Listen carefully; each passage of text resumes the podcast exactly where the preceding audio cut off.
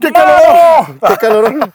¡Qué calorón hace, mi ¡Qué querido Tosi! pinche calorón, mano! ¿Cómo estás? ¿Cómo están todos ustedes por allá, queridos amigos? Estamos una vez más con ustedes desde una locación distinta A huevo. nuestro set regular, mano. A nuestro bonito set que armamos nosotros mismos. Pero ahora tenemos una hermosa vista Chingona, cabrón. de las eh, montañas de qué estado? Del maravilloso Del estado de- maravilloso y hermoso estado de Oaxaca. De Oaxaca. Quita de la antequera, cabrón. bonito, Chingón. precioso estado muy representativo de nuestro país. A huevo. Se come Nuestro delicioso. querido México. Los chiles de agua por acá son una una chulada, mano. Que por cierto, ahorita le vamos a hincar el diente a los chiles de agua, por supuesto. claro que sí. Cerveza a los manos presenta La Caja Rota, el espacio para emprendedores, no emprendedores y no influencers. Este, Y le estamos Oh, hincándole también el diente ¿Qué estamos tomando, o, mano? o- o pasándole la lengua a este mezcalito, mano. Mezcal mano, mano. Mezcal, Pues, eh, mano. Mezcal mano por siempre, mano. Exactamente. Por eso Oh, estamos sí. acá en Oaxaca. Aprovechamos para eh, comunicarnos con ustedes desde esta bonita locación. Desde este, esta hermosa latitud de nuestro querido México, ¿no? Claro que sí, mi querido Torso. Solo que vámonos en chinga porque me estoy asando, cabrón. Mano, ¿Qué pasó, mano? ¿qué me cuentas? Pues le, cuen- le estaba contando al Torsi que el otro día ya van dos conferencias que doy este, sobre emprendimiento en los que no hablo de los temas como duros de emprendimiento que toda la gente habla, ¿no? Ok. Que tiene que ver con cómo empezar o cómo determinar quién es tu cliente o el marketing o no sé qué, no sé cuánto, ¿no? Sino que es- les he platicado sobre algo que es sumamente importante, pero que muchas veces dejamos como de lado. Ajá. Pero realmente es, es fundamental para cualquier proyecto de emprendimiento, mano. ok. ¿Sabes, a lo que, ¿Sabes de lo que me refiero, a lo que me- de lo que estoy hablando? Mm, No necesariamente, por favor, explícamelo más a fondo. Primero sa- brinda conmigo, mano. Salud, salud, Saludo ya mano. para salud. todos ustedes. Aquí entre tanto pinche salud, pero bueno, a ver cómo acaba este Es pedo. un ensamble. Estamos tomando un ensamble que es como si fuera un blend en el whisky. Ya Ey. haremos un, un podcast también acá para la próxima emisión sobre mezcal. Uh, ole. El que sigue sobre mezcal, así que estén atentos. Puro pinche mezcal. Vamos a platicar cómo funciona. Pero bueno, estamos tomando un Nos ensamble va a de acompañar el maestro mezcalero. Tobalá, Espadín y Mexicano. Buenísimo. Bueno, Torci, entonces le decía que es un tema que la gente generalmente no presta atención, pero es fundamental. ¿Por qué? Porque volvemos al, al asunto, güey, Ajá. de, de lo que hablábamos siempre sobre los equipos, ¿no? Ok. O sea, muchas veces si yo le pregunto al emprendedor, ¿qué es lo más importante en un proyecto de emprendimiento? Me van a contestar, no sé, que la idea sea muy buena, contar con el capital de trabajo suficiente, eh, no sé, una buena ejecución, cosas de ese estilo. Pero nadie, nadie piensa realmente que es fundamental y principal el equipo de trabajo. Ok. ¿Quién lleva a cabo las actividades? ¿Y por qué? Porque al final de cuentas la idea se puede iterar si tienes buenas personas. O sea, las personas iteran sobre la idea Ajá. y no las, no las ideas iteran sobre las personas, ¿no? Sí, sí, sí, sí. sí. Entonces es fundamental tener a las personas. Por otro lado, el capital de, el capital de trabajo, el capital para, de inversión para poder echar a andar un proyecto, pues ¿quién lo va a conseguir? Las personas. Pues, Las personas, claro. Y la ejecución la van a hacer las personas, y el mercado lo van a encontrar las personas, y el producto lo van a desarrollar las personas. O sea, a final de cuentas, todas esas cosas que se nos vienen a la mente cuando pensamos, ¿qué es lo más importante en un proyecto de emprendimiento? Uh, uh, ah. Pinches moscas. güey. Pinches moscos tan cabrón. Pero Este, Pues, bueno, ajá. Son las personas. Ok. Entonces, el emprendedor antes de clavarse durísimo en encontrar ese product market fit o en conseguir el capital o en trabajar en la idea, bla, bla, bla, bla, bla, o en desarrollar muchas cosas que tiene que hacer del mercado, tiene que regresar a la parte inicial y decir, lo fundamental es contar con las personas adecuadas para echar a andar mi proyecto de emprendimiento. ¿Te queda claro o tienes alguna duda, mi querido? No, Torsi? mira, de hecho quería complementar un poco diciendo... pues, ¿Te queda claro o te lo blanqueo, mano? No, eh, no me blanquees nada, eh, todo está bien. No, mira, yo hace, cuando empezaba en este pedo del emprendimiento, allá por el año 2016, eh, leía un artículo precisamente de, de Stanford, ¿no? Que es una universidad que, que promueve mucho esta cultura empresarial. Totalmente. Que un error que comete todo emprendedor, ¿no? Y, y que no hay que hacer allá, es este, querer hacer todo, ¿no? Querer hacer absolutamente todo. No hay todólogos. eh, muchas veces por ahorrarnos ciertas cosas que consideramos sencillas, eh, nos salen mal, ¿no? Desde pagarle a un diseñador, desde, desde allegarse de profesionales en algún campo, Sí. ¿no? Y de, y de formar un equipo heterogéneo que pueda cubrir las necesidades del proyecto que quieres llevar a cabo. Exacto. Entonces, no hay que cometer ese error. Es muy fácil caer en yo puedo hacer todo, yo no delego, yo, yo soy el chingón. El ¿no? solopreneur, porque luego muchas veces también me preguntan, ¿qué es mejor? ¿Tener un equipo de cofundadores o ser un fundador único? se pueden hacer las dos cosas. Sí. Eh, Obviamente va- siempre va a ser más difícil hacerlo solo, porque no tienes esos, esos compañeros que te ayuden a complementarte. Ahora, el problema viene cuando lo que haces es formar un, conju- un equipo de cofundadores en donde todos son iguales, homogéneo, como Exacto. contrario a lo que decías. Por- Generalmente la gente lo que hace es, ay, si me junté con mis amigos y voy a... Si tus amigos son similares a ti, entonces estás cometiendo un error al momento de asociarte con tus amigos. Entonces, tienes que pensar con qué amigos o con qué personas eh, bu- se van a tener buenos resultados Claro. trabajando. güey. A propósito de esto, igual por aquellas fechas, 2017 me parece, el buen Pedrito escribía un, un, este, pues una entrada de su perfil de Medium, en el Ándale. cual hablaba sobre el, Sobre trabajo esta en, plataforma. sobre el trabajo en equipo. Eh, hasta hacía alusión a esta canción de los Beatles, porque ya ha dicho que es fan de los Beatles, de With eh, Little Help from My With a Friends. little help from my friends. Eh, entonces es, es importante saber hacer equipo, ¿no? Yo, yo he conocido, yo he tenido clientes en el tema de la abogacía que me dicen, no, no, no, es que tener socios es un pedo. Híjole, más bien, tal vez ahí tú eres el pedo porque, Eh, porque no estás eligiendo a los socios porque correctos. no sabes elegir a los socios correctos o no sabes trabajar en equipo, ¿no? Y es muy importante saber trabajar en equipo para Ándale. todo, cabrón. Es un tema de ida y vuelta. Y justo Sí, ayer güey. grabamos un TikTok que publicamos el- y lo vamos a resumir, o sea, lo vamos a comentar de nuevo. Trabajar en equipo no se trata que todos hagamos exactamente lo mismo, Exacto. ¿no? O sea, no todos tenemos que salir en el podcast, ¿no? Hay gente que está detrás de, hay gente que está de frente, que aquí realmente somos nosotros dos nada Sí, más. sí, sí, sí, Pero sí. no lo- todo lo que hacemos, todos tenemos que detener la botella para llenarla. Sí, claro. Y todos tenemos que cortar el maguey, y todos tenemos que pegar las etiquetas. No, o sea, cada quien cumple un rol y en el rol en el que cumples tienes que entregarlo todo. Ahora, ese rol puede tener una frecuencia de actividades distinta a la de los demás o duraciones distintas a las de los demás. Eh, hay que entender que en el equipo de trabajo cada quien va a aportar algo y justamente lo que estamos buscando es complementarnos y no solamente ser soldaditos que todos repetimos exactamente lo mismo. En, en muchas este, pues, conferencias o webinars o demás que, que yo- que he estado, ¿no? Ent- Cuando era Godines y que te hablaban del teamship y team building y este pedo, eh, muchas veces lo, lo representan con una imagen de un bote de remos, ¿no? Y tú dices, pues todos están remando, pero ¿Sabes remar? mm, muy poco, güey. Pues re... Re- repíteme lo que me estabas diciendo, Torsi. No, lo asemejan con un bote, ponen una imagen de unos güeyes remando, ¿no? Y Sí, dicen, sí, güey, sí. es que todos remamos para el mismo lado. O sea, sí, pero eso es una analogía. O sea, Es una analogía. Necesitas un cabrón diferente en cada puesto del pinche bote de remos. Necesitas el güey que vaya marcando el ritmo. Imagínate, puedes tener a los güeyes más chingones y si el güey no sabe de pegarle chido acá y decir uno, dos, uno, dos al ritmo adecuado, el remo va a valer ma- Sí, El es- es- se bote va a parece- valer madre. Se ¿no? parece más a una orquesta. Exacto. Si se fijan, en, en una orquesta está obviamente el director de la orquesta que marca tiempos, etcétera, entradas, bla, bla, bla. Pero también están los distintos instrumentos que además si se fijan, y por y por eso la orquesta, el tema de la duración y la frecuencia Claro. no sé, en, un- en los violines generalmente tienen muchísima más aparición y de pronto, no sé, el de los timbales o, o- o- o los instrumentos de viento a veces tienen apariciones más cortas. Normalmente las percusiones tienen un- una, me- una intervención más, este, más breve, Ajá, más breve. pero sin esa pinche percusión, Exacto. La- o sea, la- puede la ser que pieza una sería- Mm. percusión suene una, dos o tres veces durante toda la pieza. O sea, el violín estuvo chingándole durante siete minutos que duraba la obra, o 15. Ajá. pero- y, y la percusión participó tres veces. Pero bueno, la aportación de cada uno hizo que se lograra esa obra Exacto. maestra. exacto, exacto. Pues tengámoslo en cuenta, no, no hay que rompernos y no hay que estarnos peleando en los equipos. Todos, ay, es que él trabaja más, no sé qué. Cada, lo que hay que entender es justamente qué rol jugamos, pero no solamente nosotros, sino, ay, güey, tener ese consenso y ese entendimiento grupal de decir, ok, este es el rol que jugamos, estas son nuestras frecuencias en las que aparecemos, estos son los tiempos de duración de esas frecuencias, este, estas son el tipo de actividades, estas son las características, estas son mis capacidades, tal, tal, tal. Eso en un O- estado ideal, ¿no? Exacto, exacto. No, o sea, a nosotros nos encanta el fútbol. En un equipo de fútbol, un mediocampista anda corriendo más de 10 kilómetros en un partido. Y el central mientras corre que un menos. defensa central O un seguramente centrodelantero correrá, corre o un menos. centro delantero correrá 6. Exacto. Y, Y no se por trata correr que- la mitad de la distancia, ¿no? Su trabajo es menos importante. El portero no corre, tal vez haga correr 2 kilómetros en total, güey, pero si se apendeja, pierdes, güey. ¿no? Exacto.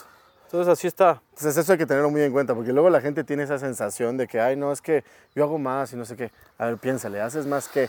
Ahora, también no todas las actividades aportan el mismo nivel de valor. Entonces, no hay una fórmula mágica, una receta de cada quien qué, pero sí tenemos que entender es que todos somos distintos, cada quien aporta algo distinto y hay que encontrar nuestra propia fórmula que nos funcione de acuerdo a cada equipo de De trabajo. acuerdo, de acuerdo, mano. Ahora, retomando el tema, entonces eh, partimos de la premisa de que eh, el equipo de trabajo es fundamental y todo eso, y, y que tenemos que entender esta distribución de los equipos, los cofundadores y eso. Ahora, eh, al momento de echar, un- a, a- de echar a andar un proyecto de emprendimiento, lo primero que tenemos que hacer antes, como les decía, desarrollar el producto y todas esas cosas, es rodearnos de esa gente. Pero ¿cómo hacemos para armar ese buen equipo de trabajo? Yo te decíamos que hay que distribuirnos los- el equipo y todo. ¿De qué forma lo armamos?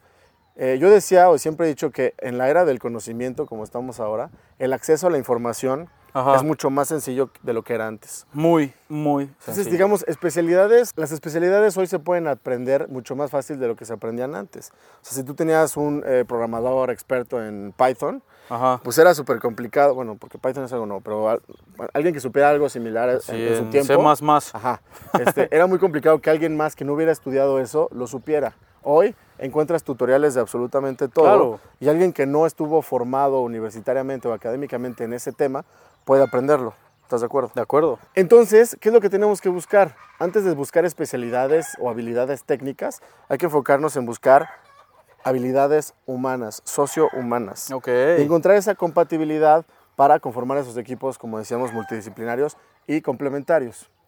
¿Por qué? Ya lo habíamos dicho en otro podcast. La, la capacitación, digamos, académica, intelectual, se puede lograr eh, a través de eh, el tiempo, ¿no? De esfuerzo, etcétera. Pero ya las eh, aptitudes socioculturales, Socio-humanas. sociohumanas de las personas, pues ya las traes. ¿no? Sí. Y esas son muy difíciles cambiarlas. Sí se pueden cambiar, mo- mejorar, modificar, pero es, es más complicado. Y Entonces, no es que una esté mal, sino Ah, sí, que no. ne- si necesitas, Hay gente necesitas más- cierta personalidad para Exacto. cubrir cierto puesto de tu Y equipo. lo decíamos también en un podcast. Depende también, obviamente, del equipo de trabajo que estés conformando, del tipo de clientes o mercado que estés atendiendo y del tipo de actividades que tienes que realizar. De acuerdo. Que no es lo mismo conformar una empresa de desarrollo de software, donde vas a tener un tipo de empleados, un tipo de clientes, este, un tipo de mercado y un tipo de actividades, con una constructora pequeña en donde vas a lidiar, digamos, no lidiar, bueno, colaborar Sí, con, sí, sí, vas- con, este, o sea, tu día a día va a con ser empleados con- de la construcción que tienen una formación distinta, que tienen además un perfil psico y sociodemográfico distinto, vas a encontrarte con clientes distintos, o sea, cu- las actividades obviamente son distintas, ¿no? Una cosa es trabajar en oficina y otra cosa es estar bajo rayo del sol este, construyendo algo. Entonces, lo primero que hay que encontrar es definir esos core values, esa cultura que queremos construir en nuestro equipo de trabajo, y entonces ahora sí encontrar a las personas que son afines y que empatan con esa, con esa cultura y con esos valores. Ok, ok. Y una vez que los encontramos, lo que hay que trabajar es en definir el código de cultura de nuestra organización. Ok. Antes de ya tener el producto y esas cosas, el emprendedor tiene que hacer tres cosas. Tiene que hacer tres productos. El producto para sus clientes o su mercado, Ajá. que es justamente el producto por el cual está desarrollando el proyecto. Ok. Pues ¿no? Si vas a poner un restaurante, pues es el restaurante. Si vas a poner este, un negocio de mezcal, pues es el Pues es el mezcal. mezcal, si vas a hacer una app, pues la app. Pues es la app, etcétera, ¿no? El segundo es el producto que vas a desarrollar para tu equipo de trabajo, que es justamente la cultura organizacional, mano. Ok, ok. O sea, la cultura de tu equipo de trabajo. De es acuerdo. el producto que consume tu equipo, es el producto que diseñas para ellos. Y el tercero es el producto para tus inversionistas, posibles inversionistas, o para tu comunicación, que tiene Ok. que ver con el pitch. Trabajar en poder, en tener un, un mensaje claro, conciso y, y acertado Sí. sobre qué es lo que estamos haciendo, cómo generamos valor, qué beneficios obtienen, cómo funciona, tal, tal, tal, ¿no? En algún otro podcast hablaremos también sobre qué es el pitch y cuáles son las partes del pitch y herramientas para tener un mejor pitch. Pero entonces tenemos que pensar en esas tres cosas. El emprendedor no se puede zafar de esas tres. Y generalmente lo que hacemos es que somos, los emprendedores somos muy buenos en enfocarnos en desarrollar el producto para el cliente, o sea, el, del mer- el producto para el mercado, y dejamos de lado el producto para nuestro equipo, que es justamente la cultura, y el producto para este, nuestros inversionistas o early buyers, nuestros Ok. primeros compradores, Ajá. que es el pitch. Entonces, pensando en ese tema de la cultura, una vez que tienes a tu, a tu equipo de cofundadores, se trata de empezar a diseñar este código de cultura, ¿no? Puede ser de distintas formas, puede ser tal cual un documento así por escrito muy formal, Muy- ajá. o puede ser un mapa conceptual, o puede ser un collage, o puede ser algo que represente, o sea, hasta un dibujo, una pintura, algo que represente justamente ese código de cultura. es que al final básicamente de cuentas, qué nos define, ¿no? ¿Qué nos define? ¿Qué es el código de cultura? Culturalmente. Básicamente es- responde a tres cosas. ¿Por qué hacemos lo que hacemos? Ajá. ¿Con quién queremos hacer lo que hacemos? Ok. y cómo hacemos lo que hacemos. Entonces Wow. el código de cultura te tiene que responder eso. Como decía, si es una pintura o si es un dibujo, que te permite responder esas tres preguntas y le va a dejar a todo el equipo y a la gente que se siga subiendo al barco claro por qué hacemos lo que hacemos, cómo hacemos lo que hacemos y con quién queremos hacer lo que hacemos, puede ser, pero también puede ser un documento. Pero eso es importantísimo, porque entonces al momento en el que tú vas a contratar a alguien o vas a unir a alguien a tu equipo de cofundadores, te vas a hacer la pregunta de, "Ah, a ver, ¿cómo elijo si es este o este? ¿Con quién? El código de cultura dice con quién queremos hacer lo que hacemos. Ok. Entonces, ah, ya tienes el tipo de gente con la que, Con la que te... o sea, esos core values que nos claro, definen. claro. Y, la- y por el otro lado tienes cómo hacemos lo que hacemos. Si tú te encuentras en una disyuntiva de decir, es- tengo duda, oye, debería de hacer esto, podría ser o no fraude, podría ser una mala práctica, no sé qué, Ujú. este, debería de meter el... pie- no. ¿Cómo hacemos lo que hacemos? Ah, pues lo hacemos bajo los principios de esto, esto, esto. Entonces ya no hay duda, ya hay una, una guía que te va a permitir avanzar. ¿Cómo vas de calor, Torsi? Mal. ¿Y por qué hacemos lo que hacemos? Es, ¿Cuál es el sentido de esto que estamos haciendo? El, el hecho de encontrarle sentido a que produzcamos mezcal o el hecho de, con- de encontrarle sentido a que produzcamos vacas o toros Sí, claro, claro. o que desarrollemos aplicaciones móviles o que o cubrebocas o lo que Ujú. sea que estemos haciendo. Y esto va más allá de un tema financiero, económico. O sea, Ah, sí. ¿por qué haces lo ¿Por que qué- haces? por qué lo haces? Más allá de, de- de ganar dinero. más allá ¿no? del negocio. tal Obvia- cual. obviamente, eh, hemos dicho, ¿no? Si no tienes un cliente que pague, no tienes una empresa, empresa. ¿no? Entonces, eh, más, a- pero más allá de ganar dinero, ¿por qué haces lo que haces? ¿Qué es lo que pretendes Sí. lograr? ¿Cuál es, el- más qué es allá eso del que te tema mueve? financiero? Ajá. Entonces, cuando la gente entiende por qué lo está haciendo, entonces también se compromete muchísimo más. Exacto. Por ejemplo, a, a Steve Jobs le movía el hecho de que la computadora personal fuera un electrodoméstico más de la casa, ¿no? Por ejemplo, Él fu- tuvo la visión en un inicio cuando las computadoras no eran personales, de decir, Claro. ¿por qué no? Que una per- cada persona nadie tenga una podía acceder a una computadora.